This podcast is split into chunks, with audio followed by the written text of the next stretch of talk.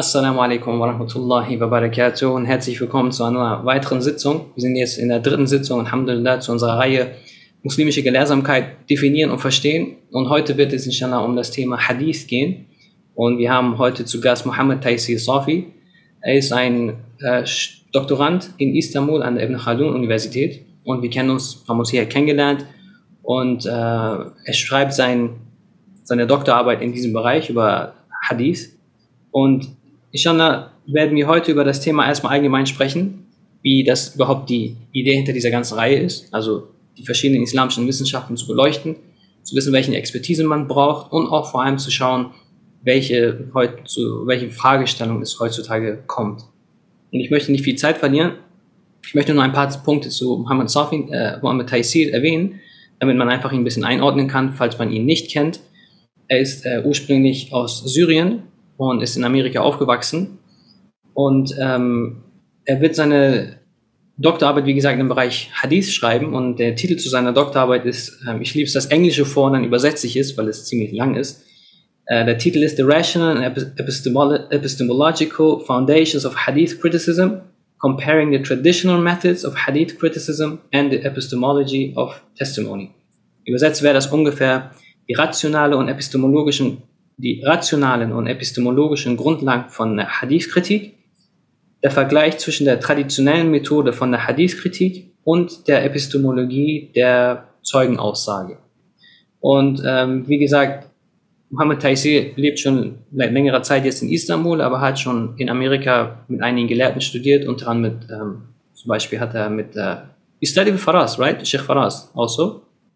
Faraz and yeah, many others in America as well, yeah. Okay, so also Sheikh Faraz Rabbani, der Gründer von Seekers Guidance und äh, Muhammad Taisin unterrichtet auch dort als Dozent verschiedene Wissenschaften. Und vor allem im Bereich Hadith hat er studiert mit äh, Dr. Sheikh Isam, I don't know how to spell his last name. Eido. Eido. Isam Eido. Eido und äh, Sheikh Muhyiddin Awama, Sheikh Hamza al-Bakri und auch ähm, Sheikh Muhammad Awama, der hier in Istanbul unterrichtet und Alhamdulillah, wir hatten beide die Möglichkeit, da an den Unterrichten zu sitzen und sehr viel davon zu profitieren. Das heißt, Alhamdulillah, er kennt sich in diesem Bereich aus und inshallah kann er uns einiges zu dieser Thematik sagen. Und heute wird es inshallah kein Gespräch, sondern eine Art kurzer Vortrag und dann werden wir inshallah Fragen zu der Thematik beantworten können, die Sie dann haben. Right. Sorry for the long intro, but I leave. No problem. I guess it's the first time that you're having the uh, translated talk in yeah into into, into German. Definitely, this is my first time to. it's a weird language. I'm sorry, but so it is how it is. So. no, no, inshallah, inshallah, Allah will grant us the ability to learn it. Right, inshallah. So today we will suffice with English, so inshallah. So the stage is yours. تفضل. بسم الله والحمد لله والصلاة والسلام على سيدنا رسول الله. First, let me begin by thanking you uh, our dear brother Naveed um, and whoever else kind of goes into organizing uh, and attending this. Um, it's really an honor uh, to be able to to be here with you and uh, to take part in this. Also er bedankt sich einfach für die Einladung und dass er hier dran teilnehmen kann und er fühlt sich geehrt dafür und ähm, inshallah wird das eine segensreiche Sitzung für uns alle. So, um, what I would like to do here today, based upon what um, you've asked me to do, is to introduce the audience to Hadith studies or Ulum al Hadith um, and what the study of Hadith entails. Und ich möchte heute über das, ähm, was worüber ich heute sprechen möchte, ist über das, das Studium oder das Lernen von der Hadith und was genau die Wissenschaften von Hadith, Hadith sind. Right. And so, um, in line with uh, my kind of interdisciplinary uh, focus on hadith between kind of the rational sciences and hadith, I'd like to present uh, hadith studies uh, traditionally, but also focus on um, focus on kind of presenting in a way that makes sense rationally. Und dadurch, dass ähm, er Hadith studiert hat in ähm, also zusammen mit den rationalen Wissenschaften, also damit sind Ilm und Kalam und so weiter gemeint, möchte er versuchen, diese Thematik auf einer rationalen Art und Weise, also einer Art und Weise, die halt eben mit dem Verstand einhergeht, ähm, darstellen und untersuchen. And as is you know, commonly known for those who are experts in traditional studies or those who are serious students. Uh, the ulama uh, basically embraced a way of differentiating, demarcating between ulum uh, based upon uh, a few very well-known variables. Und für diejenigen, die, die sich mit den Wissenschaften beschäftigen, also den äh, islamischen Wissenschaften, sie wissen, dass die Gelehrten diese, ähm, unterteilt, diese Wissenschaften unterteilt haben hinsichtlich bestimmten Variablen, die sie unter, äh, betrachtet haben. Uh, this became known in the traditional ulum as the Mabadi al-Ashara. Um, but they go back even before uh, Islamic studies. And th- probably the most important, and the one that I'll focus on, is the subject area of, of the discipline. So, what is the subject area of Hadith studies anyway? Und die sind bekannt als die zehn Grundlagen der Wissenschaften, also Al-Mabadi al-Ashara, man übersetzt das mit die zehn Grundlagen. Und ähm, die sind bekannt und sie gehen sogar auch zurück vor den islamischen Wissenschaften, also bevor es diese gab, aber die sind halt, wie gesagt, sehr bekannt und sehr weit verbreitet, wenn man diese Bücher und Werke liest. Ähm, er möchte sich aber auf einen bestimmten Teil von diesen zehn äh, Grundlagen fokussieren, und zwar das Untersuchungsobjekt von der Hadith-Wissenschaft. So when it comes to Hadith studies, uh, it's in the name. So what is the subject area of Hadith studies? It's Hadith. So in other words, what differentiates hadith studies from kalam, from fiqh, from Arabic, from any other Islamic sciences is the main subject area of hadith studies are ahadith themselves. Und das Untersuchungsobjekt steckt schon in dem Namen dieser Wissenschaft drin, also Hadith. Also Hadith und, und äh, die Wissenschaft der Hadith unterscheidet sich von Kalam, Fiqh und Arabisch insofern, als dass es sich mit den Hadith selber beschäftigt. Right. And so um, the question becomes before I build upon that, what is a hadith? Because in order for me to explain, okay, the subject area of hadith is hadith, we need to know what are a hadith anyway. Und bevor man anfängt zu untersuchen, was eine Hadith überhaupt ist, muss man erstmal verstehen, was eine Hadith ist. Das heißt, man definiert erstmal den Begriff Hadith und dann schaut man sich an, was man dort untersucht.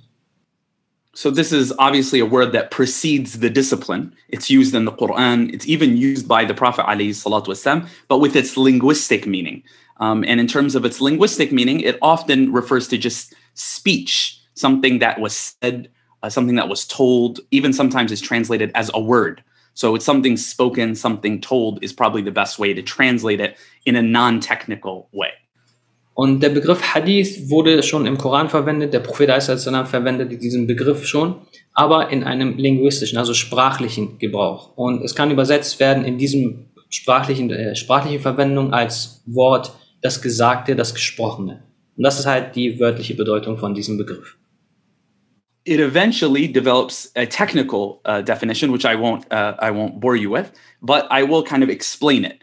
Which is the technical definition of hadith or the technical focus of hadith is often glossed in the following manner: it is anything that the Prophet Muhammad alayhi salatu wasalam said, anything the Prophet alayhi salatu wasalam did or didn't do, and anything that uh, characterizes meaning that it's a quality, somebody's describing the Prophet Muhammad والسلام, inwardly or outwardly. Und er sagt, ich möchte euch nicht langweilen jetzt mit einer fachspezifischen Definition, aber einfach um dem, diese fachspezifische Definition zu erläutern, geht es bei der Hadith-Wissenschaft darum, was der Prophet a.s.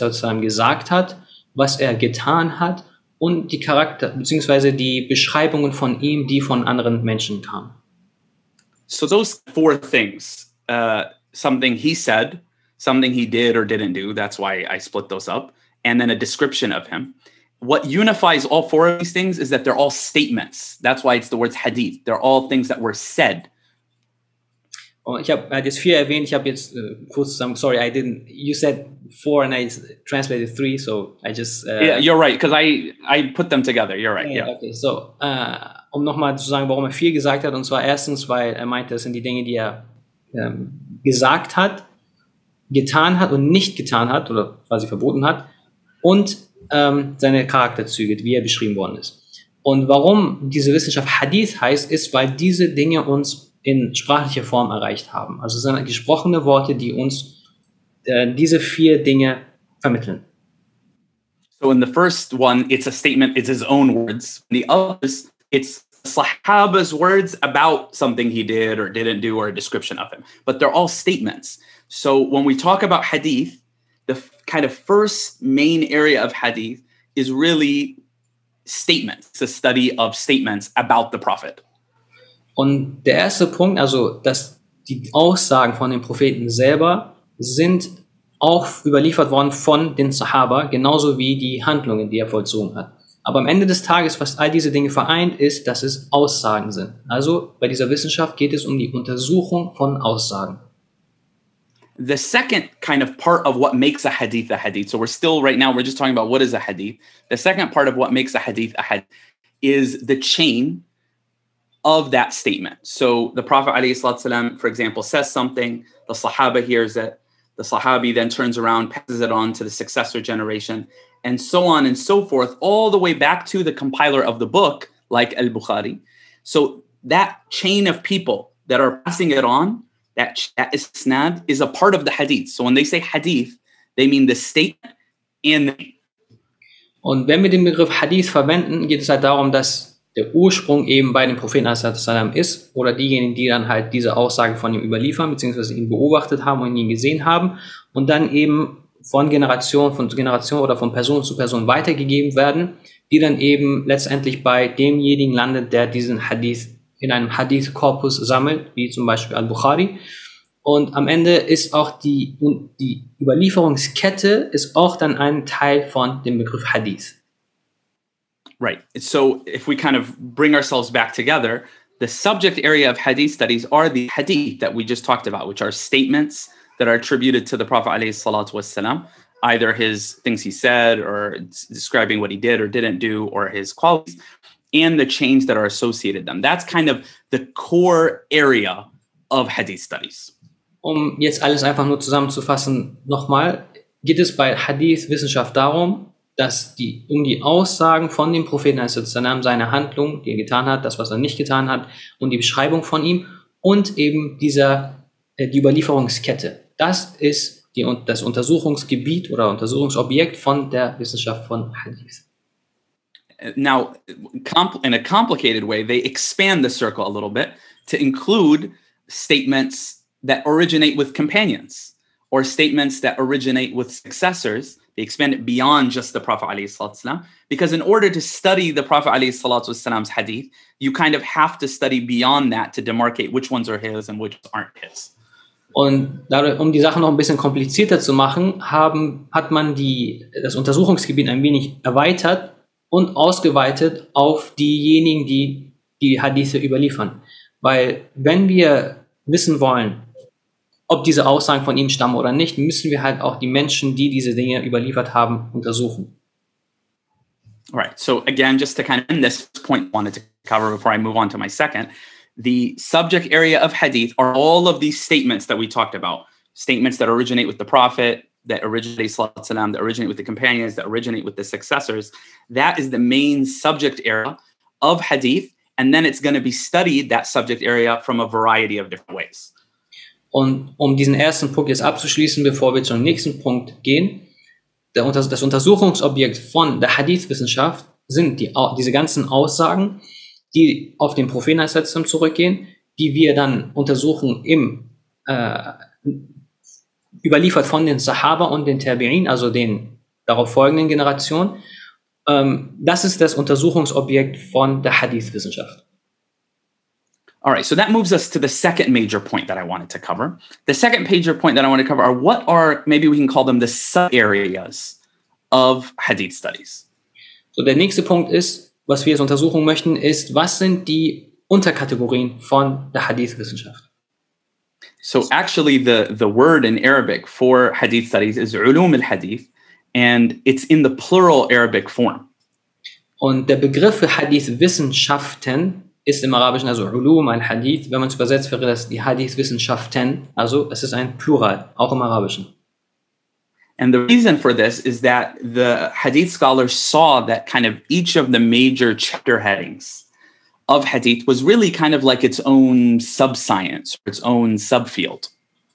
Denn die Gelehrten haben gesehen, dass die Kapitel von den Hadith, do you mean the subchapter, the chapters from the Hadith books Or what do you mean? The the the as we'll get to like Mustalah al Hadith has I'm going to mention in a moment sub sub chapters, Okay, and so each one of those is kind of considered Okay, so not the chapters of the Hadith compilations. corpus, not the chapters of the corpus, but the chapters of the Mustalah books. Yeah. Okay, so.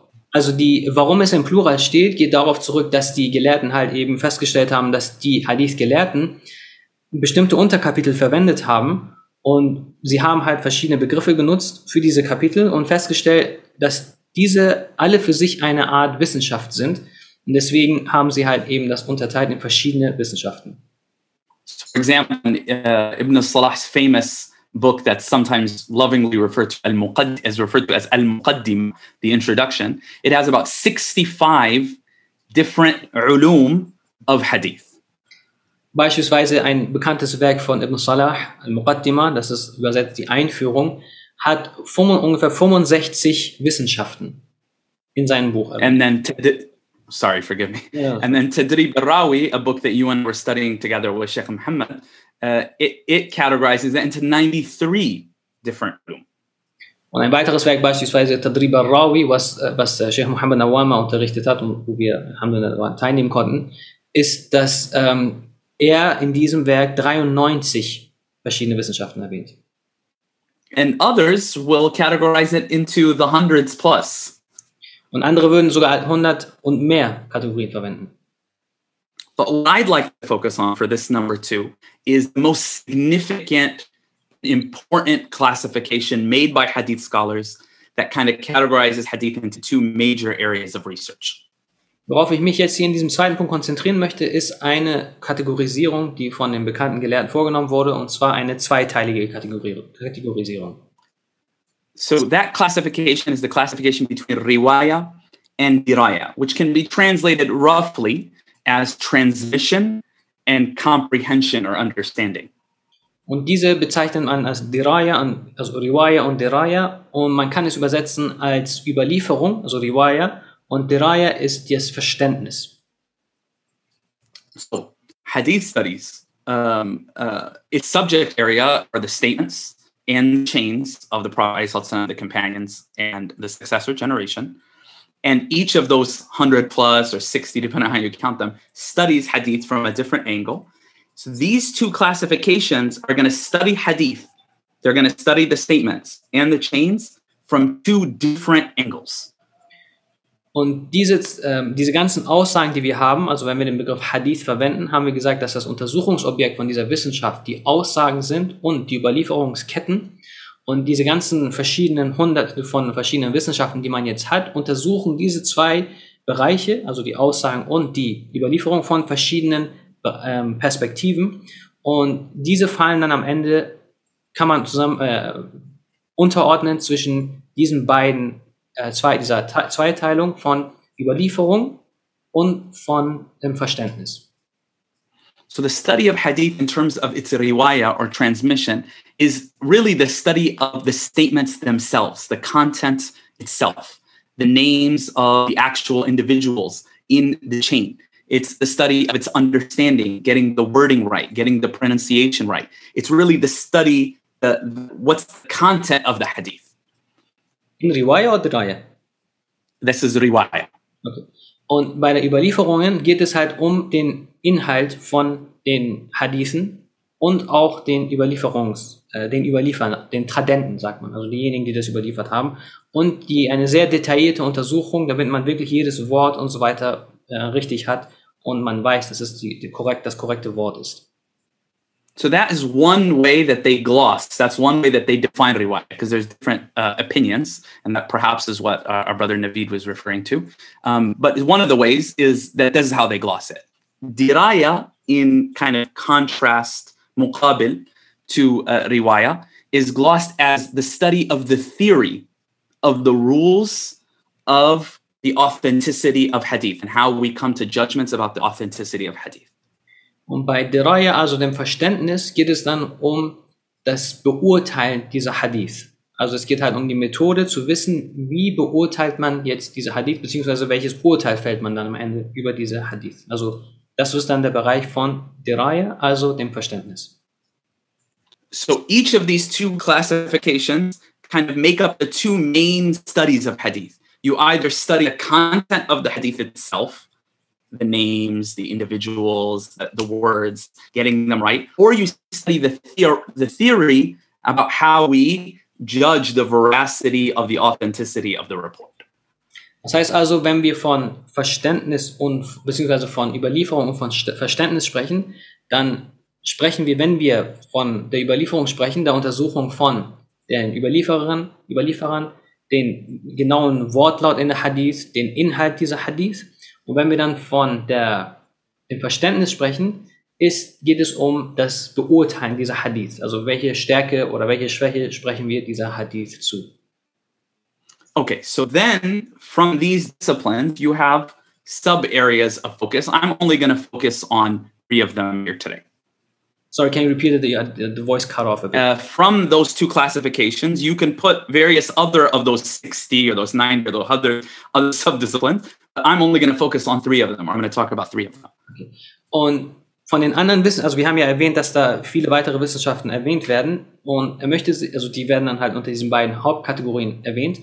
Er möchte sich auf drei von diesen Unterkategorien unter diesen zwei Hauptkategorien fokussieren.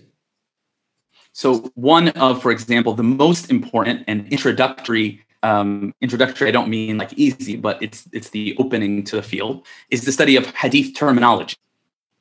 Einer von den einführenden Wissenschaften, und Einführung heißt jetzt nicht, dass es einfach ist, es ist, äh, hierbei geht es einfach nur um den ersten Schritt und dabei geht es um die Fachterminologie der Hadith-Wissenschaft. So here we're studying the actual technical terms used by hadith scholars from before the compiler, before the author, all the way up to the author, and the various kind of nuances in those words. Und bei dieser Wissenschaft geht es darum, die äh, Fachtermini zu untersuchen, die die Hadith-Gelehrten früher verwendet haben, also bevor jetzt auch noch Bücher verwendet, geschrieben worden sind, also die Tradenten, wenn sie über die äh, Überlieferung gesprochen haben, die, also die Fachtermini, die sie verwendet haben, zu untersuchen und welche Nuancen sich in diesen Begriffen ähm, befinden und wie sie sich unterscheiden. And these books, these Kutub al-Mustalah, are often kind of the madrasi books that are used when teaching diraya the way that we defined it. Und diese Wissenschaft, beziehungsweise diese Bücher zu dieser Wissenschaft, also Mustalahat und Hadith, also die Fachterminologie in der Hadith-Wissenschaft, sind die Bücher, die in der Regel unterrichtet werden in beispielsweise Madrasa. Und uh, the last sentence, sorry, I forgot the last sentence. Yeah, they're used uh, to teach diraya, the Oh, way okay. that we defined it. So, und es geht halt darum, den, den Bereich von Deraya, also von Überlieferung zu unterrichten. So, eh, if I can take a contemporary, uh, if I can make a contemporary comment, uh, hadith terminology is often misunderstood. It's thought of as we're just talking about words, but really it is the study of the whole system. It's kind of big picture view of hadith studies and how hadith scholars judge veracity of hadith, and therefore it is extremely important and not something where it's just we're looking up dictionary words. Und oftmals ist diese Wissenschaft, die wir jetzt gerade beschrieben haben von der Überlieferung, ähm, und zwar auch die Untersuchung von der Fachterminologie, falsch verstanden. Insofern ist das, man denkt, man untersucht jetzt einfach nur irgendwelche Begrifflichkeiten. Aber in Wirklichkeit ist das wirklich das System, um die ganze Hadith-Wissenschaft zu verstehen. Ähm, weil es dann hierbei darum geht zu wissen, wie beurteilen wir denn am Ende eines Tages die Hadith. The next discipline that I just want to kind of introduce to the audience is the the genre of al jarh wa ta'dil. You know, I often tr- I hard, have hard time translating this, but I've chosen to uh, translate it as impugnments for jarh and endorsements for ta'dil. I don't know if I can translate that, but I would find No worries, you can say jarh and ta'dil. Die zweite Wissenschaft, mit der wir uns jetzt, ähm, über die wir sprechen wollen, die jetzt halt unter den zwei Hauptkategorien fällt, ist die Wissenschaft von Jarh und Ta'dil. Worum geht es? Und er findet es auch schwer, eine Übersetzung dafür zu finden. Aber im Kern geht es darum, dass Jarh bedeutet, dass man einen Überlieferer für schwach erklärt. Und Ta'dil bedeutet, dass man diesen für äh, rechtschaffen oder für ähm, wahrhaftig erklärt und wahrheitsgetreu und dass man ihn quasi erhebt in seinem Status, indem er ähm, vertrauenswürdig ist in den Hadith. Also Jarh in dem Bereich des, würde dann im Bereich Negativen gehen ist im Bereich des Positiven, dass man sich darauf verlassen kann, was er sagt. Before we introduce Jarh and Ta'dil uh, more than we already have, I want to kind of take a step back and say that Jarh and Ta'dil as a genre of literature is part of a larger genre of literature known as Kutub al-Rijal, or maybe we can call it narrator literature. Und ein Teil von, bevor wir jetzt weiter reingehen in diese Thematik von dem Jarh und Ta'dil, was wir gerade erläutert haben, ähm, bei dieser Wissenschaft ähm, ist ein wichtiger Bereich, also eine wichtige Literaturgattung, die von Ilm rijal also das Wissen über die Tradenten. Also es geht halt bei dieser Literatur darum, dass man Kenntnisse hat über diejenigen, die diese Hadith überliefert haben. So this narrator literature includes many different types of books, some that are very specialized, some that include more than one thing. For example, just as a clear example, there are books about the Sahaba. Who are the Sahaba? What are their names? What are their lives? That is part of the corpus of narrator literature. Und diese Literaturgattung, es kann sehr unterschiedlich sein. Einige sind vielleicht auch sehr spezifisch, einige sind etwas ähm, breiter in, ihrer, ähm, in ihrem Inhalt. Und um nur einfach ein Beispiel zu geben, um zu wissen, worum es in dieser Literaturgattung gehen könnte, wäre beispielsweise ähm, die Auseinandersetzung mit der Frage, wer sind die Prophetengefährten? Also was macht einen Prophetengefährten aus und wer sind überhaupt diese Prophetengefährten? Another example is kind of this genre in Islamic studies known as tawarikh or tarikh. Literally translates as history, but it's a little bit of a misnomer because it's really just kind of dates and historical facts about narrators. Und eine weitere, ein weiteres Beispiel wäre die Literaturgattung von Tarikh, also wortwörtlich übersetzt Geschichte. Aber es ist ein wenig äh, schlecht übersetzt, wenn man es als Geschichte übersetzt, weil es geht nämlich um spezifische Personen eingebettet halt in der Geschichte, also in ihrer Zeit. Also das ist zum Beispiel, dass man ähm, die Daten und, und Geburtsort und so weiter, Aufenthaltsort und solche Dinge über bestimmte Tradenten weiß. And so Jarh and Ta'dil is kind of a sub area of narrator literature Kutub al-Rijal. Und Jarh und Ta'dil, die Wissenschaft von für schwache oder starke Überlieferer erklären, ist eine Unterkategorie von der Wissenschaft von, you said Jarh und Ta'dil is a subcategory of? Of narrator literature Kutub al-Rijal. Genau, und ist eine Unterkategorie von dem äh, Literatur über die Tradenten. Also Kutub al-Rijal ist Oberkategorie und darunter fällt die Wissenschaft von Jarh und Ta'dil. The uh, authors or the compilers of Jarh and Ta'dil books are going to be either themselves making statements um, uh, uh, criticizing the moral background of narrators or the memory of narrators. So either they themselves are going to be doing that in the books, or they're going to be compiling other people's opinions, doing that to narrators uh, in their books. Und die Autoren dieser, dieser Bücher, sie machen zwei Dinge in der Regel. Sie sprechen über die, das moralische Verhalten von den Tradenten einerseits oder, uh, sorry, you said the moral and, ah, the hifz, right? Is the moral or the memory, like medical okay. stuff or uh, memory stuff. Der erste ist halt der moralische Teil und der zweite ist das, äh, deren ähm, Gedächtnis, das Memorieren, wie gut sie darin waren. Entweder machen die Autoren selber, äh, sprechen, also machen selber die Aussagen dazu oder sie sammeln die Aussagen von anderen hinsichtlich eines Tradentens in Bezug auf diese zwei Punkte. Right. So uh, these books are made up of either the author's opinions or other authorities' opinions, critiquing the memory, as we said, or the morality of these narrators. Why? Why is that important? Because these narrators are part of the hadith, right? So we're still studying the hadith, but we're studying here the chain of the hadith by studying the individuals in that chain. Wir haben also gesagt, dass in dieser Literaturgattung die Autoren von diesen Werken im, über die Moral dieser Person, den Tradenten, sprechen oder sein Gedächtnis. Entweder treffen selber, sie selber die Aussage oder sie sammeln die Aussagen von anderen über diesen Tradenten. Und das ist immer noch die Untersuchung von einer Hadith. Warum? Weil das ein Teil von der Überlieferungskette ist. Und dadurch, dass eine Person in dieser Kette sich befindet, ist das Untersuchen dieser Person Teil der Wissenschaft von Hadith. Oh, you froze. Nein. Okay. Sorry, cut cut out for a second. I'm still here. I can hear you. Okay. Um, you finished translating? yes. Okay, so um, why did they focus on morality and uh, memory? Because scholars in their system, they came to accept that those were the two main areas that would impact the reliability or the credibility of a person passing on a report. Und warum würde man die Moral einer Person untersuchen? Warum haben sie das gemacht? Sie haben festgestellt, dass das zusammenhängt mit der Authentiz Authentizität oder der Verlässlichkeit einer Person in Bezug auf, der auf, dem, auf die Weitergabe einer Überlieferung.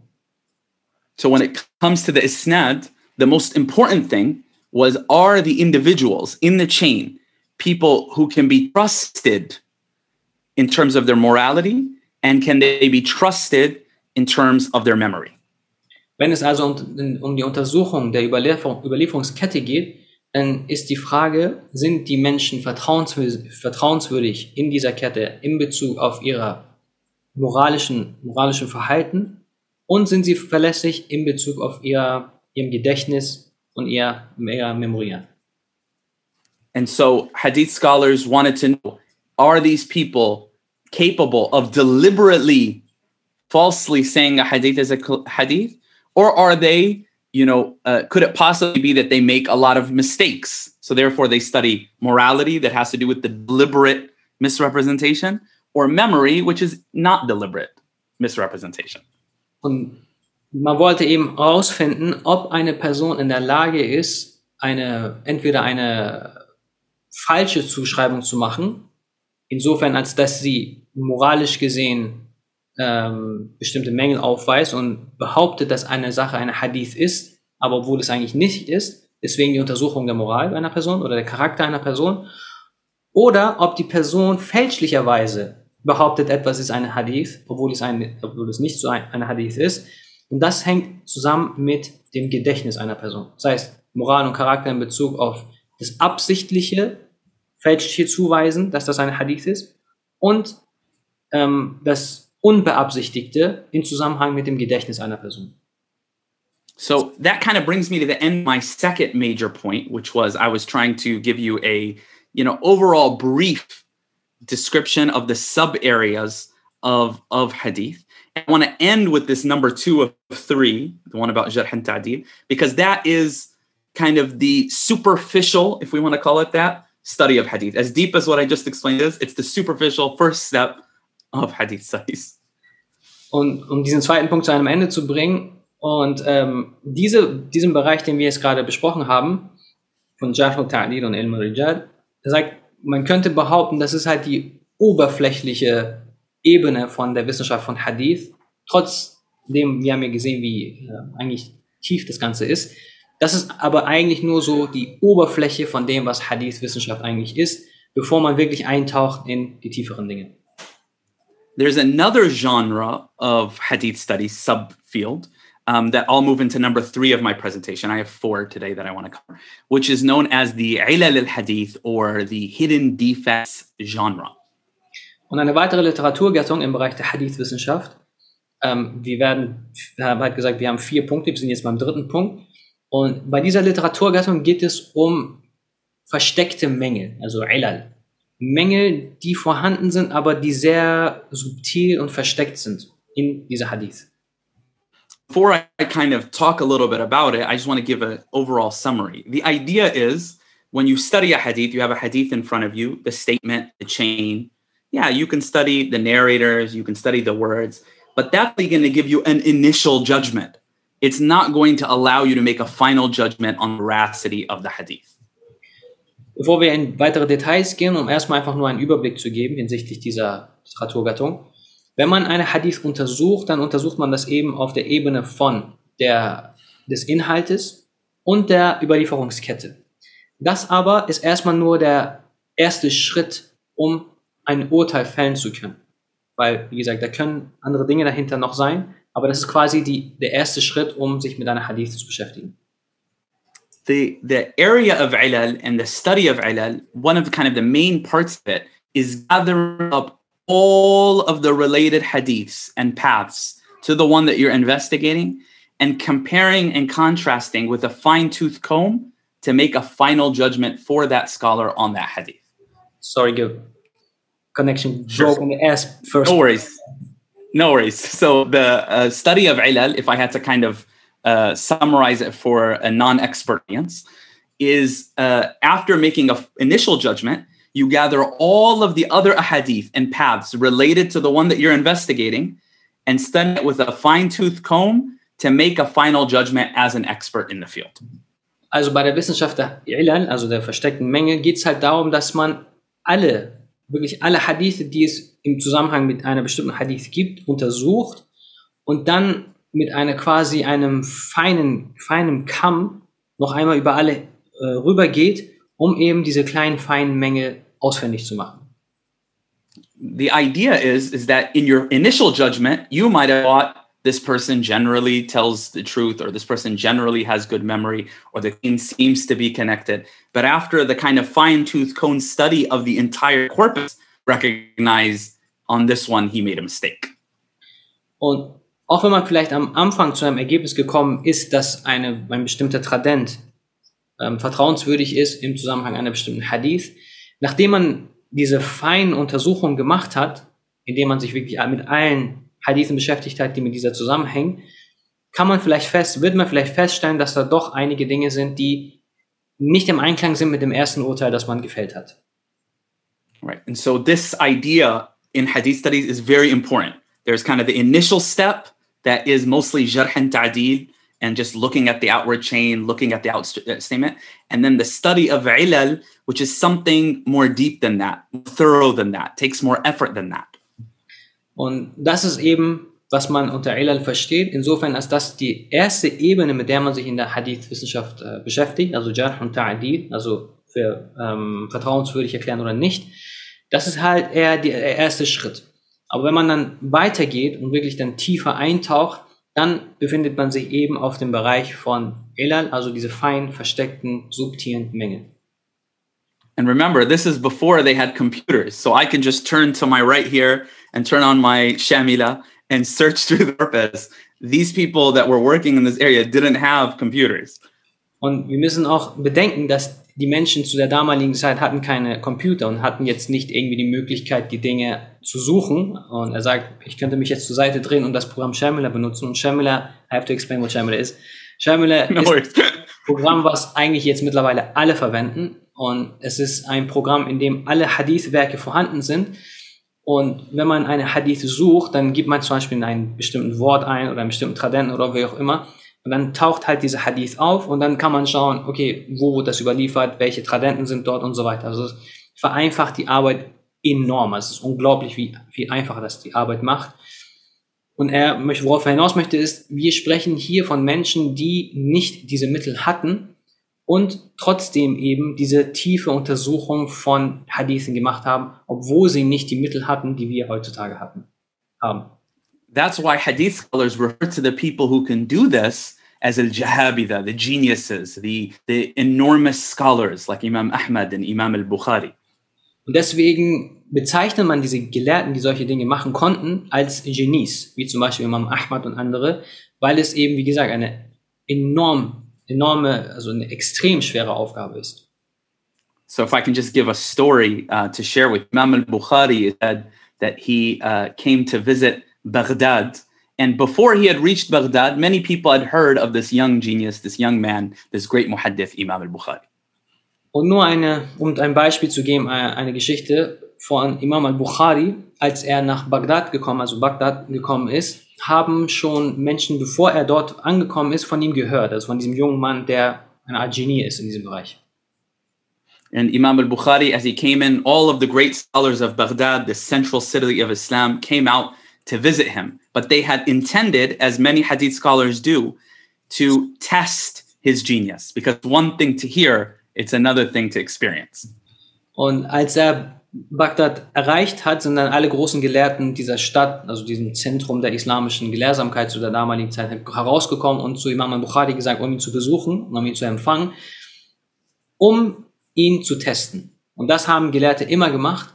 Es ist nämlich eine Sache, von einer Person etwas zu hören, aber es ist eine andere Sache, um es dann wirklich zu erfahren, was man von dieser Person gehört hat. So in the area where they had him sit, had spread out 10 different students or scholars intentionally to get up and recite to Bukhari 10 different hadith with their chains, but to mix up the content with the chains between one another and to ask Bukhari if he knew them. Und dann haben sie halt, als sie bei einer Sitzung waren, haben sie zehn Schüler und Gelehrte oder eben Gelehrte genommen, die dann aufgestanden sind und dann abwechselnd quasi zehn verschiedene Hadith erwähnt haben.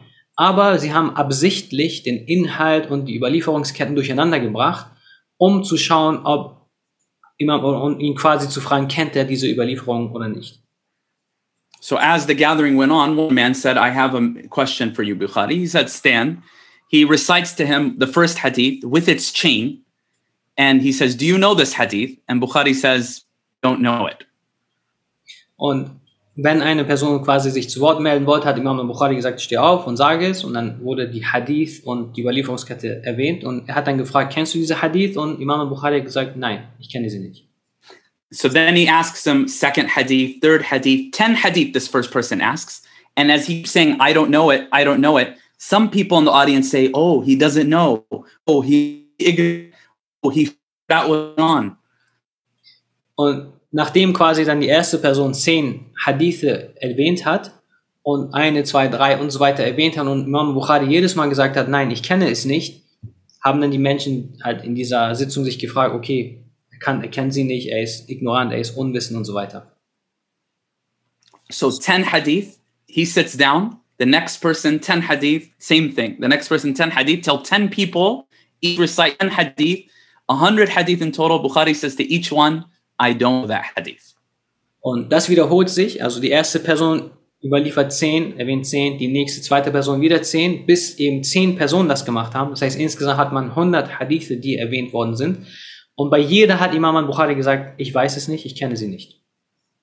So then Imam al-Bukhari says, now that you're done, as for you, you said to me, and he recited back to him every one of the 10 hadith as he had said it to him wrong. And then said, I don't know these, but I know these. And he corrected the statements with their correct chains and recited them back to him.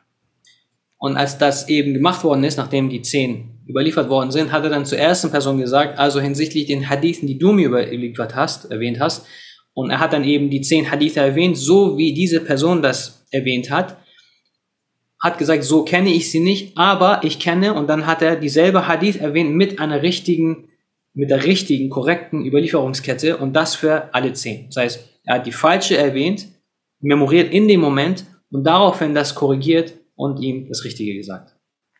And it said that he did it with all 10 of the uh, people. So 100 hadiths, he did the exact same thing. Und dasselbe hat er dann bei allen zehn gemacht und äh, wie gesagt, bei jeder Person waren das zehn, also insgesamt 100 Hadith. And the hadith scholar said what was amazing is not that he recited the correct versions, it's that he memorized from one saying the wrong ones and recited them back to him and then corrected him with the right ones. Und die Gelehrten sagen, das Besondere ist nicht, dass er das Korrekte wiedergegeben hat, sondern dass er das Falsche innerhalb von, indem er es nur einmal gehört hat, memorisiert hat, also auswendig gelernt hat, und es quasi dann wieder zurück erwähnt hat in derselben Sitzung. Great scholar Ibn Hajar, uh, in his commentary on uh, Sahih Bukhari, narrates this story with a chain back to the people that were present at uh, in Baghdad. Ibn Hajar, you said, right? Yeah, Ibn Hajar. yeah. Und es gibt einen Gelehrten, Ibn Hajar, erwähnt diese Geschichte ebenfalls mit einer Überlieferungskette, die äh, von den Leuten, die zu der damaligen Zeit in dieser Sitzung waren. And it's said that basically all of Baghdad, of the hadith scholars after that, says, okay, we accept that he is a great scholar of hadith. Und es wird halt eben gesagt, dass alle Gelehrten nach dieser Sitzung eben akzeptiert haben, dass Imam al-Bukhari ein großer Gelehrter ist. The last thing I'll mention before I move to the last section that I wanted to cover in the last 10 minutes is that uh, this study of ilal, this kind of hidden defects, the ability to pull off this, this much more nuanced research, often hadith scholars would liken it to a goldsmith. Diese Wissenschaft von Ilal, die die Gelehrten eben erwähnen, die die Schwierigkeit auch eben hast, die Gelehrten bezeichnen das eine Art, so they say it is as if you're a goldsmith. That's what they say. Sorry, you. Sorry, uh, it cut out for a second. They liken it to a goldsmith. They liken the study of ilal and the expertise in ilal to somebody who sees gold. Okay. Sie haben es verglichen mit einer Art, für eine Person, die ein, ähm, eine Art Goldschmied ist. Diese Wissenschaft, die von Elal, also den versteckten Menge von den Hadith. And what they meant was, you know, you go to someone who's an expert in gold, they can look at gold and they can tell you what is authentic gold from what is false gold. Um, and sometimes they won't even be able to explain to you how they know it's through expertise and their long study and research. And hadith scholars, sometimes it's so nuanced, it's almost like that. Und der Grund für diesen Vergleich ist, weil wenn man jetzt so eine Art, ähm, also Goldschmied ist glaube ich nicht der richtige Begriff, also jemand, der sich mit Gold auskennt, der zwischen Gold und falschem Gold unterscheiden kann. Und es liegt halt damit, es hängt damit zusammen, dass diese Menschen oft nicht erklären können, warum sie wissen, dass diese Sache wirklich wahre Gold, wahrhaftig Gold ist und diese andere Sache nicht. Und Hadith-Wissenschaft oder beziehungsweise die Wissenschaft von Elal, die versteckten Mängel in der, in der Hadith, sind so, weil das so nuanciert und so subtil und so fein ist, dass man ab und zu, dass die Gelehrten nicht genau sagen können, warum sie es wissen. Genauso wie der, die Person, die sich mit Gold auskennt, ab und zu nicht genau sagen, nicht erklären kann, warum er weiß, dass das Gold ist und das andere nicht. So the last, uh, the last section, the last 10 minutes that I have that I wanted to cover is I just want to highlight the difference between the study of hadith and the study of fiqh. Und den letzten Punkt jetzt, den wir in den letzten paar Minuten erwähnen möchten, ist der Unterschied zwischen der Untersuchung von Hadith und der Wissenschaft von Fiqh. Because often people will misunderstand the two and they'll think that one entails the other. Viele, es gibt oft Menschen, die äh, den Fehler machen und denken, dass das dasselbe ist, weil das eine das andere beinhaltet. Even in the study of riwayah, they're not necessarily talking when they say you study the content that you're going to deduce from it a type of legal or theological opinions. Und selbst in der Untersuchung von Hadith sagen sie halt nicht, dass man, nachdem man das untersucht hat, bestimmte Dinge davon ableitet, also für den Bereich von Aqidah, Kalam oder Fiqh.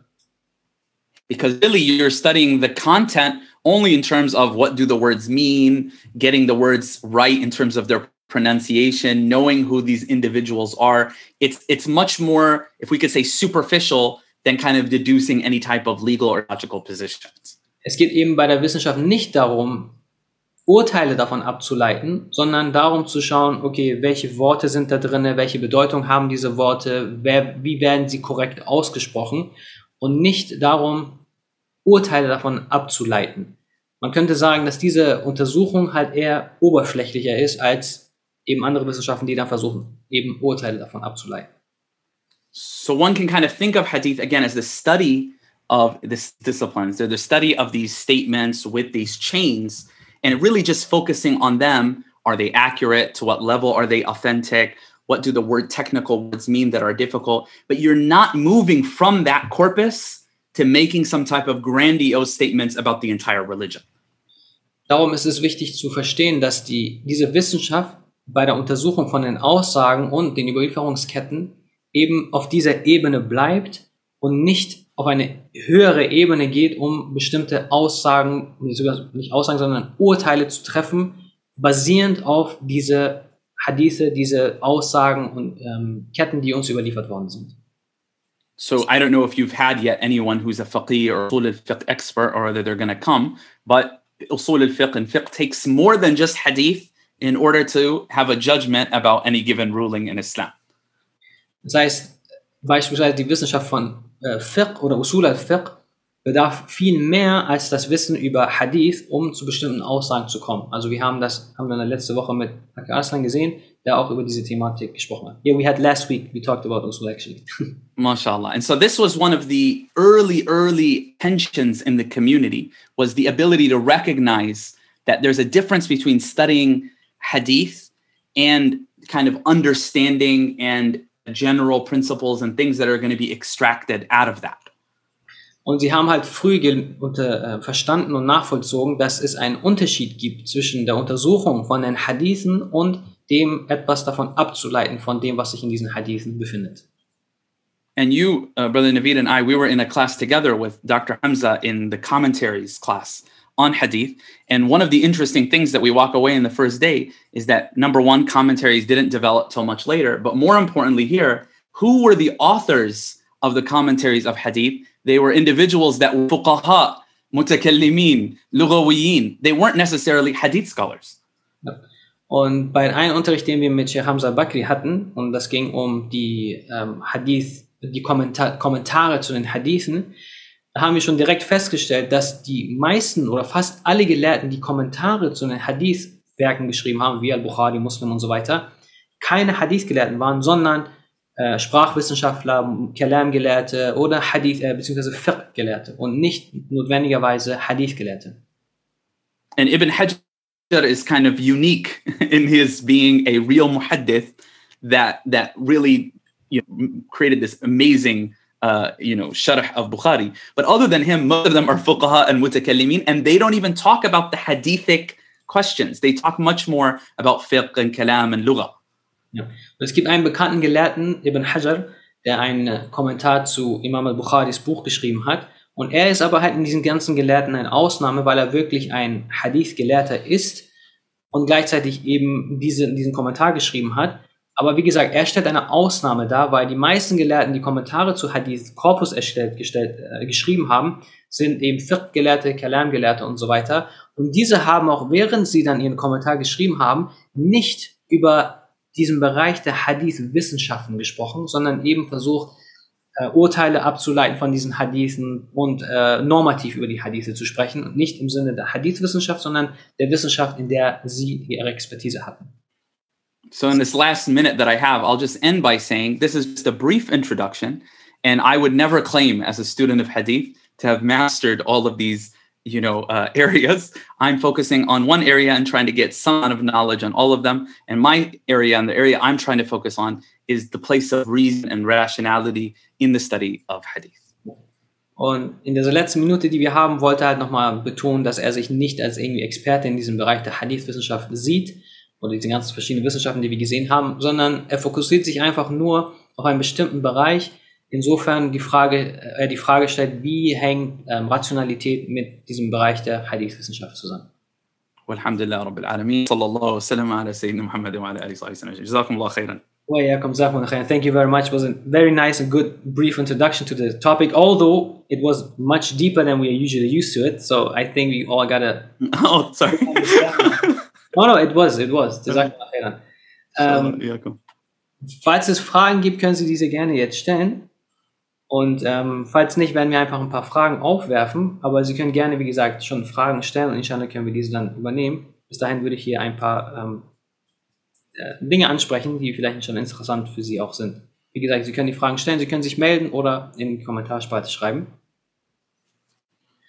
Um, so one of the things that I I think that people might not know is you, you talked about ilm al-rijal uh, literature, for instance. I think that if one hasn't never seen how vast, how huge, humongous these these uh, uh, literature is, one doesn't really get an idea of how how complex it is. So, mm.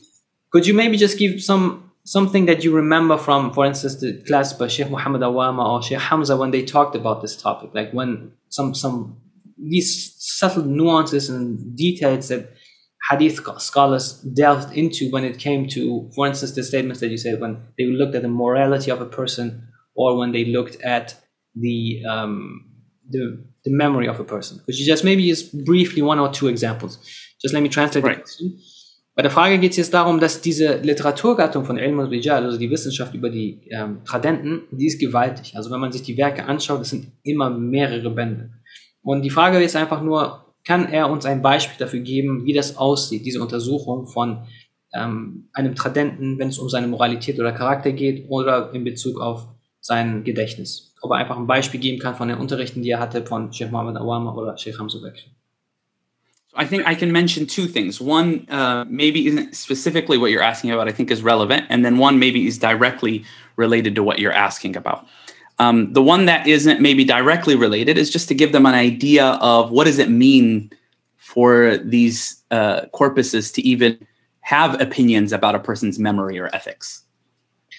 Sorry, I got distracted by the chat. I, I no, worries. no worries. No worries. Do you want me to repeat what I said? Yeah, yeah, yeah. Sorry, I'm sorry. Yeah, no worries. Um, so the the uh, I'm going to respond to your question by bringing a much more general um, uh, uh, introduction to the kind of Rijal literature and Jarh and. And then I'm going to respond directly to your question with a very specific thing that, you know, for example, we get from Sheikh Muhammad's class. Und er wird jetzt zwei Dinge erwähnen. Erstmal allgemein zu dieser Literaturgattung von der Wissenschaft über die Tradenten und dann ein ganz spezifisches Beispiel, was wir halt eben aus Unterrichten vielleicht hatten. So, for example, it comes to mind. What does it mean that they are endorsed? They're criticizing positively or negatively um, somebody's memory or morality? What does that really look like? Was heißt es eigentlich oder wie sieht es denn eigentlich aus, wenn man die, äh, das Gedächtnis oder die Moralität oder Charakter einer Person kritisiert? Wie sieht das praktisch eigentlich aus? So, for example, for, for morality, they would actually, these authorities would actually watch individuals that lived in their towns to see you know what were their ethics like? What were their business dealings like? They would ask people that lived with them. They'd ask their teachers. They would really document their lives to figure out that kind of ethical uh, qualities of this individual. Was sie beispielsweise gemacht haben, ist, wenn sie eine Person untersuchen wollten, auf ihrer auf moralischer Ebene, ist, dass sie eine Person tatsächlich einfach beobachtet haben. Wie war ihr Umgang, wie hat sie ähm, Geschäfte betrieben, sie haben Menschen in der Stadt gefragt und ausgefragt bezüglich dieser Person und wirklich dieses alles dokumentiert über diese einzelnen Personen, die sie dort hatten als Tradenten. And in Marie, there were also actual like interpersonal uh, uh, studies of the individuals in terms of their memory, so much so that they would test them, as we saw. Uh, for example, another famous story of one of the great Hadith scholars. You can translate that and then I'll tell the story. Und es gibt auch tatsächlich halt Interaktion zwischen diesen Menschen, wie wir halt von einer äh, Geschichte gehört haben. Und er wird uns jetzt noch eine weitere, ein weiteres Beispiel geben. Right. So uh, Imam Ahmad and two of his friends went to visit a, a great scholar of their time. Imam Ahmad und eine seiner Freunde sind zu einem großen Gelehrten ihrer Zeit gegangen, um ihn zu besuchen. And so they came to him, and uh, Imam Ahmad's friend Ali al-Madini, it's narrated that he said, "I'm going to test him to see how good his memory is." Und der Freund, der mit Imam Ahmad zusammen war, Ali al-Madini, hat gesagt, ich werde ihn testen, um zu schauen, wie gut sein Gedächtnis eigentlich ist. So they visited the scholar and they sat on almost like a bench, uh, Imam Ahmad and his friend Ali. And then on the ground was this man that was with them. And the scholar was sitting on the bench with the other two. Und sie saßen halt auf so einer Art Bank, also Sheikh Ahmad, Ahmad ibn Hanbal, Imam al-Madini und eine andere Person, die halt dort saß. Und dieser Gelehrte war mit ihnen halt auf dieser Art von Bank. So Imam Ali would uh, recite to him the hadith that he had from him. and say to him, you know, you narrate this hadith, you narrate this hadith, you narrate this hadith. So he would do this this test that they would do where they would put like two, three from him, and then they would add a third that wasn't to see how alert he was to what they were narrating. Und Ali al-Medini hat eben angefangen, halt diese Hadithe zu erwähnen und er hat dann gesagt, du hast diese Hadith überliefert und dann hat er verschiedene vorgelesen und er hat dann drei Hadithe erwähnt, die tatsächlich von ihm waren und dann immer dazwischen noch eine hereingeschoben, die nicht von ihm waren, um zu schauen, wie aufmerksam er eigentlich ist. So he would he would recite three and he would be with them. He'd get to the one that was wrong and he'd say, That's not mine. Scratch it out, because he knew it was a test. Und als sie dann zu denen gekommen sind, das nicht von ihm war, hat er dann halt eben das gemerkt und gesagt, nee, das ist nicht von mir, streich es weg. Und er hat dann festgestellt, er wusste halt, dass er getestet wird after it happened once, twice, three times, uh, the teacher became angry. Und nachdem es zwei, dreimal passiert ist, wurde halt dieser Lehrer wütend.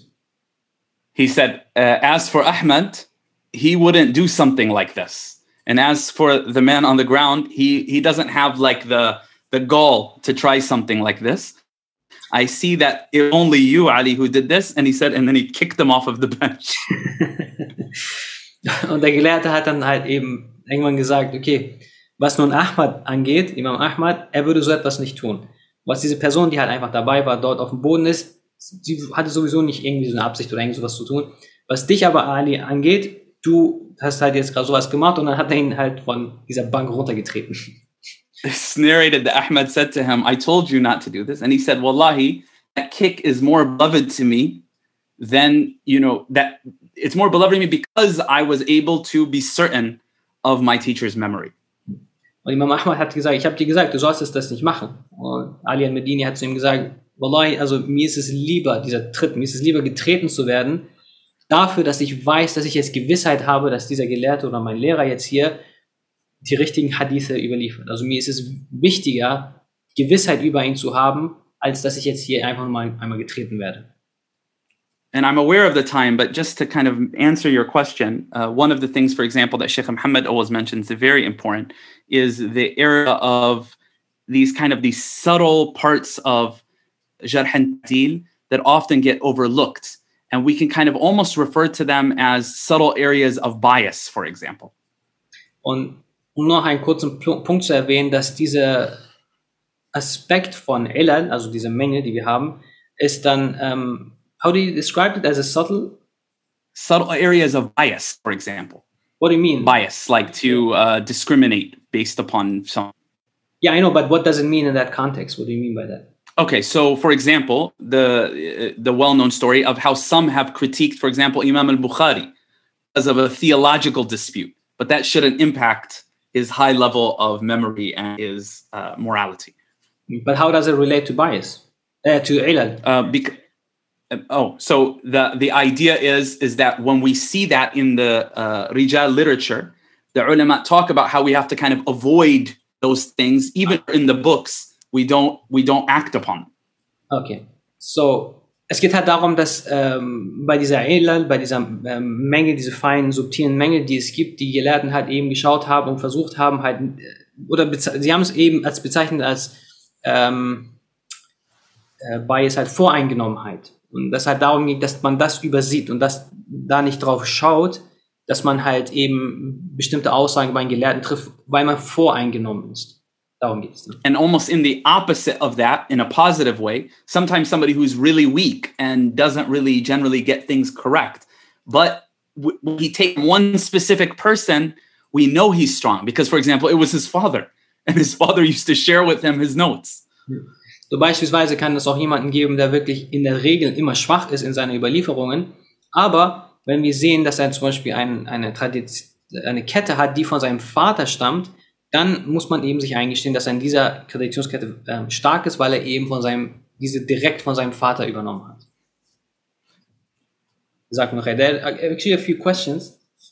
Sure. Um, there's one in English. You can read that one actually. So I will. Oh, okay. Uh, are there today? Oh, I, I think I know the questioner. Are there today still unanswered questions in Hadith science or areas which are deficient or have potential to improve? Do experts find today some mistakes that was made in the past? Is judging a Hadith as Sahih still relevant today? Uh, I think uh, all of those questions, the answer is yes. There are many unanswered questions um, uh, that need areas of research. The majority, I mean, large parts of the Hadith corpus have not even been necessarily studied and analyzed on their own, right? Each hadith. There's still a lot that needs to be done in that regard. Maybe you can translate and then I'll keep going. Also bei dieser Frage geht es, gibt es noch unbeantwortete Fragen bezüglich der Hadith-Wissenschaft, in dem Bereich beispielsweise in der Menge oder ähm, beispielsweise gibt es Experten, die Fehler finden, die frühere Gelehrte gemacht haben und ähm, dass man die Beurteilung einer Hadith für stark und schwach ob es noch relevant ist für unsere heutigen Zeit oder ist es etwas, was schon abgeschlossen worden ist.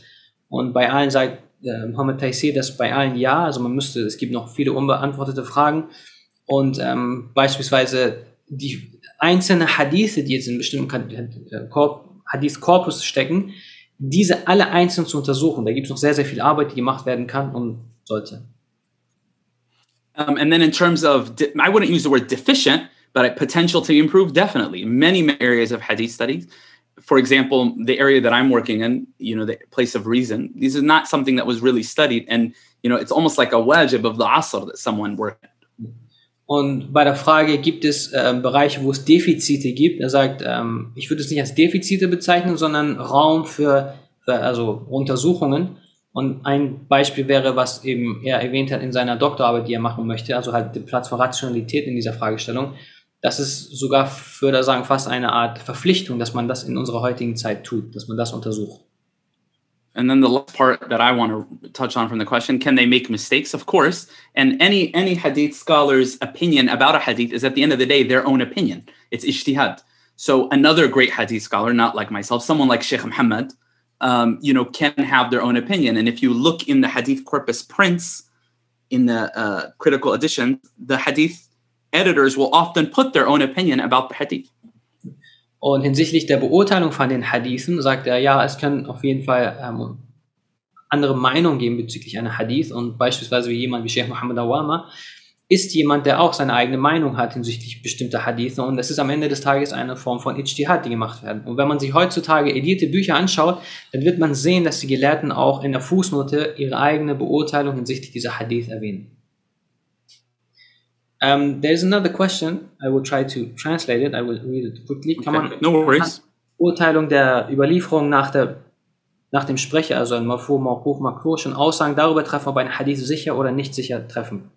Und aus meiner Logik müssen alle Hadithe, die zur Unterteilung al-Marfu gehören, sprich Überlieferung des Gesangtreten, nur, okay. So the question is basically, can we already make a judgment about, okay, let me just translate some of the mustalahat that we use, so side might not Sure. Es geht hier bei der Frage darum, kann man schon ein Urteil treffen hinsichtlich einer Überlieferung, die wirklich tatsächlich zurückgeführt wird auf den Propheten und das nennt man Marfu'.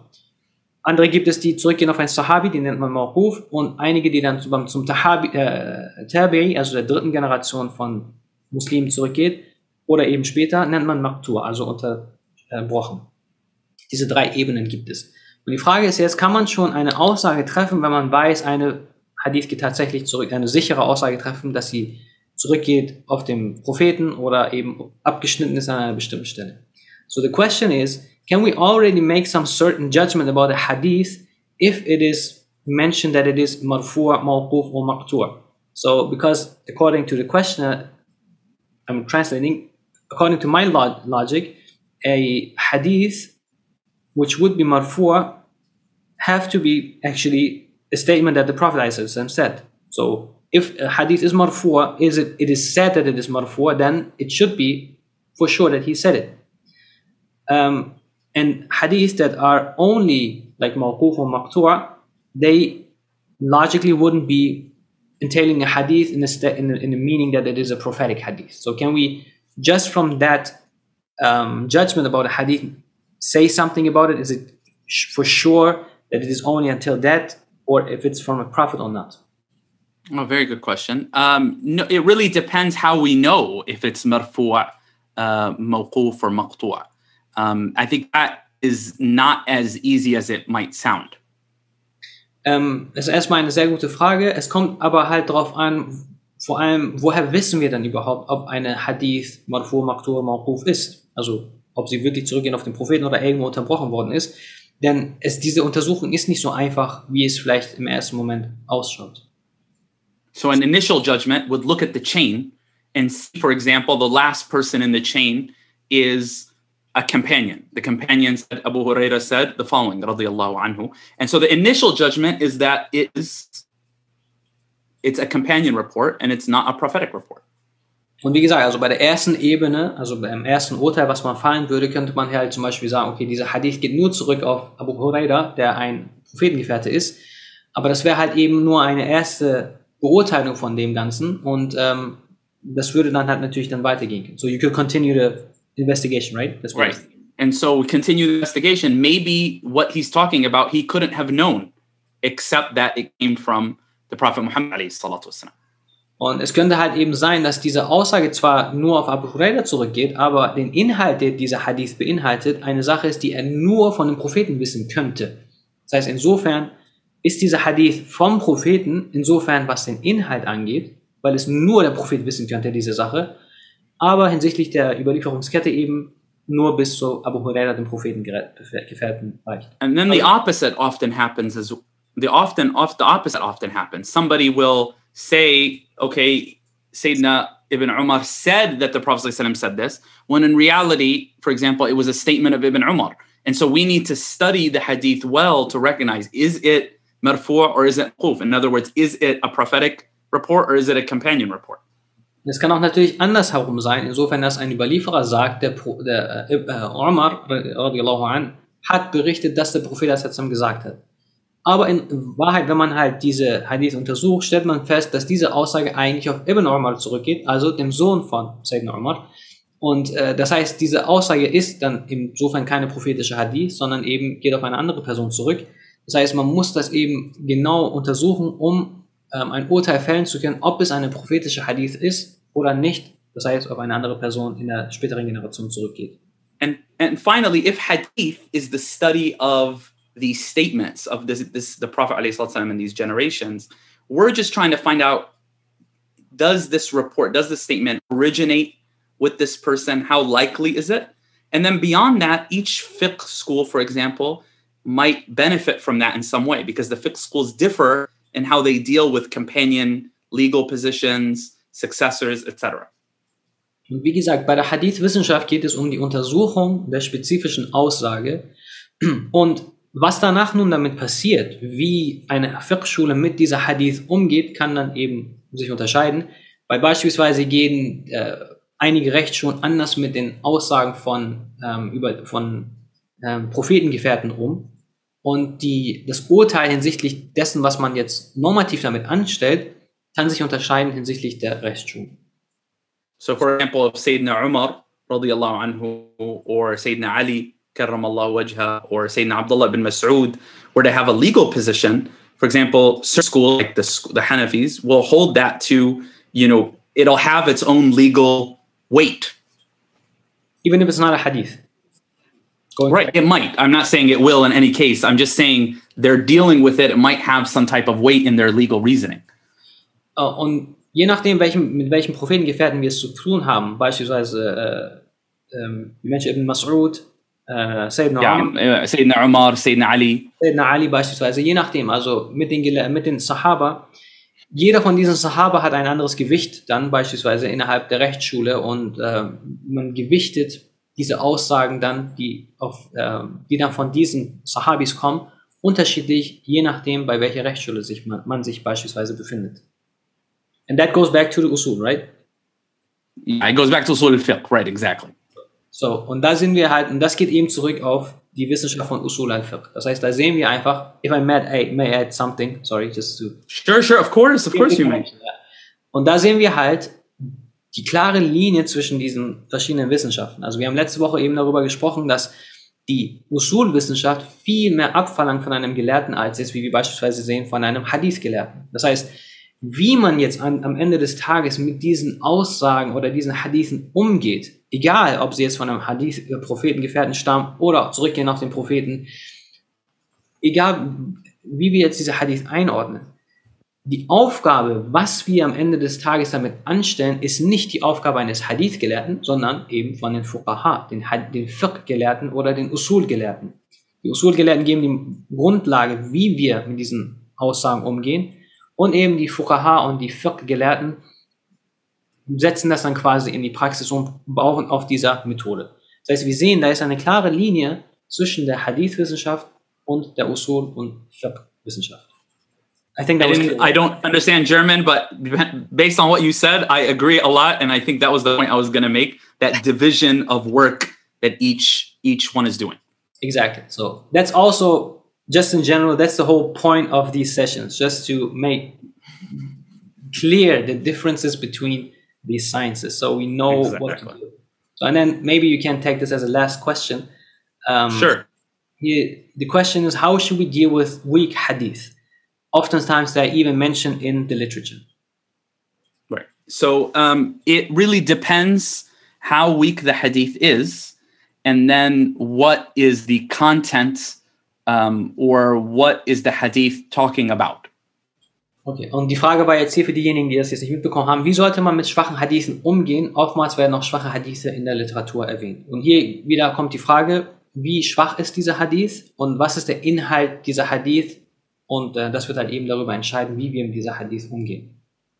So the highest kind of um, criteria is, is held for things that have to do with aqidah, meaning unless it has the highest, highest form of epistemological status, will not use it as an evidence for aqidah. So, und was jetzt nun den ähm, Gewissheitsgrad angeht hinsichtlich einer Hadith beispielsweise, die Wissenschaft von Aqidah hat den höchsten Grad, den sie wollen an Gewissheit. Das heißt, sie werden niemals eine Hadith verwenden, wenn sie nicht absolut Gewissheit haben, dass diese Hadith tatsächlich auf den Propheten zurückgeht.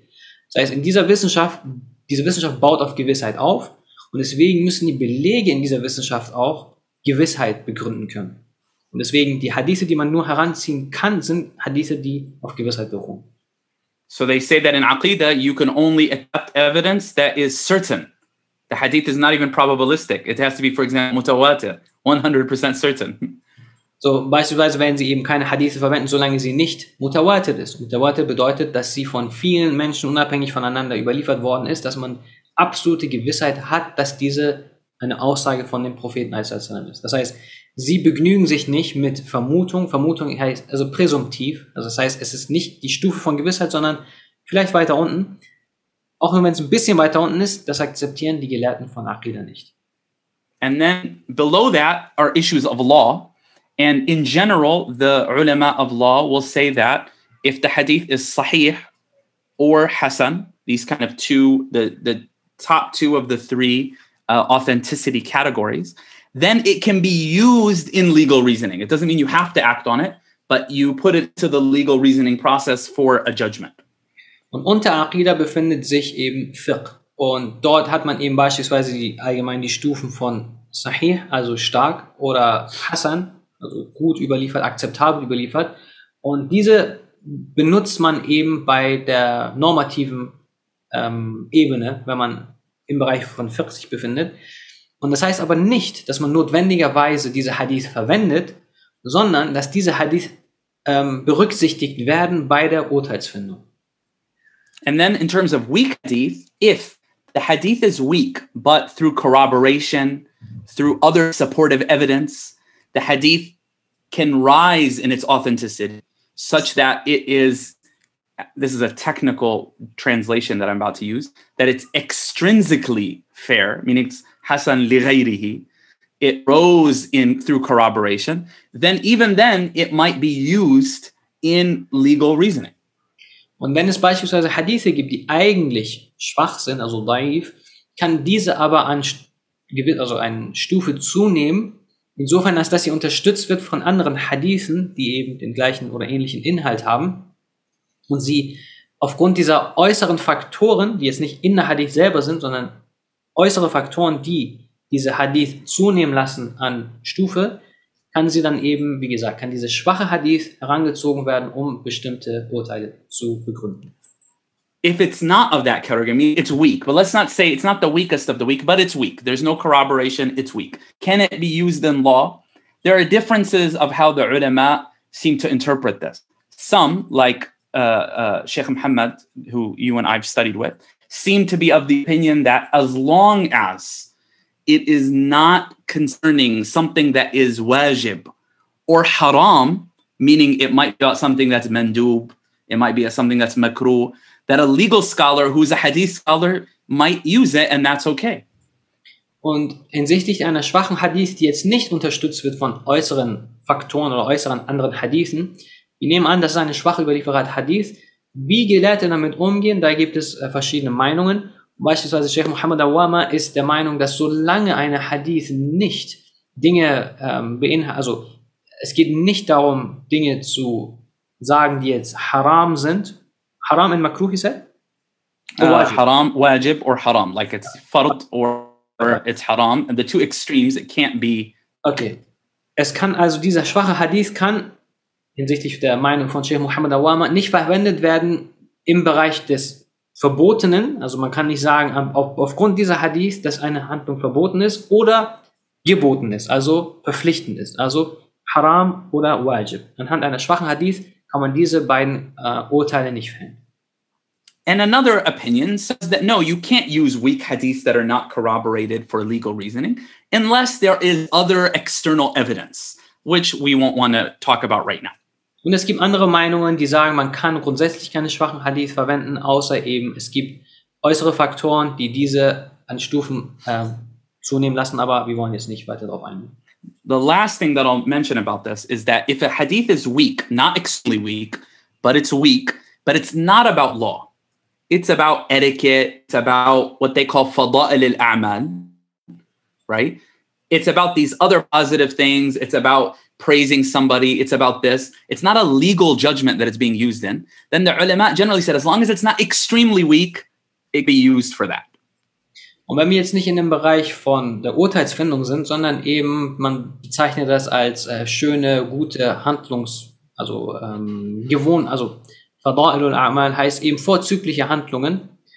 Selbst wenn eine Hadith schwach ist, sogar sehr schwach ist, kann man es in dieser Ebene verwenden. Und da spricht nichts dagegen. Und wie gesagt, aber das ist halt eben eine andere Ebene, von der man jetzt gerade spricht. Und es ist nicht jetzt eben die Fiqh-Ebene. Alhamdulillah Rabbil Alamin. Thank you very much. I know you have to Iyakum. Juma. Go to Jum'ah. Mohammed befindet sich jetzt gerade in Amerika und deswegen ist gleich die Juma-Zeit dort, deswegen äh, muss er jetzt losgehen. Jazakumullah khairan. Thank you for taking the time. Iyakum. My pleasure. Jazakallah khairan for having me. And to all of those um, who have joined, Allah reward you. Um, Allah reward all of you. on YouTube, but alhamdulillah, mashallah, people took the time. It's nice weather in Germany. It's Friday, but still they came to learn. And inshallah, may Allah make it beneficial for all of us and reward you for the time that you took. Jazakumullah I khairan. mean, and you, and you, and your dear brother. Inshallah, we'll talk, inshallah. Assalamu alaikum. Salam. Alhamdulillah, vielen Dank äh, für die Teilnahme. Inshallah werden wir dann nächste Woche weitermachen. Und ähm, wie gesagt, das ist ein, wie Sie sehen, das ist ein gewaltiges, gewaltiger Bereich, diese ganze Thematik. Und ähm, das war jetzt halt nur eine kurze Einführung. Inshallah wird es nächste Woche weitergehen mit der Wissenschaft von Ilm al-Tawhid. Und bis dahin, inshallah, passen Sie auf sich auf. Subhanakallahumma wa bihamdik. Nashhadu an la ilaha illa ant. Nastaghfiruka wa natubu ilayk. Assalamu alaikum wa rahmatullahi wa barakatuh.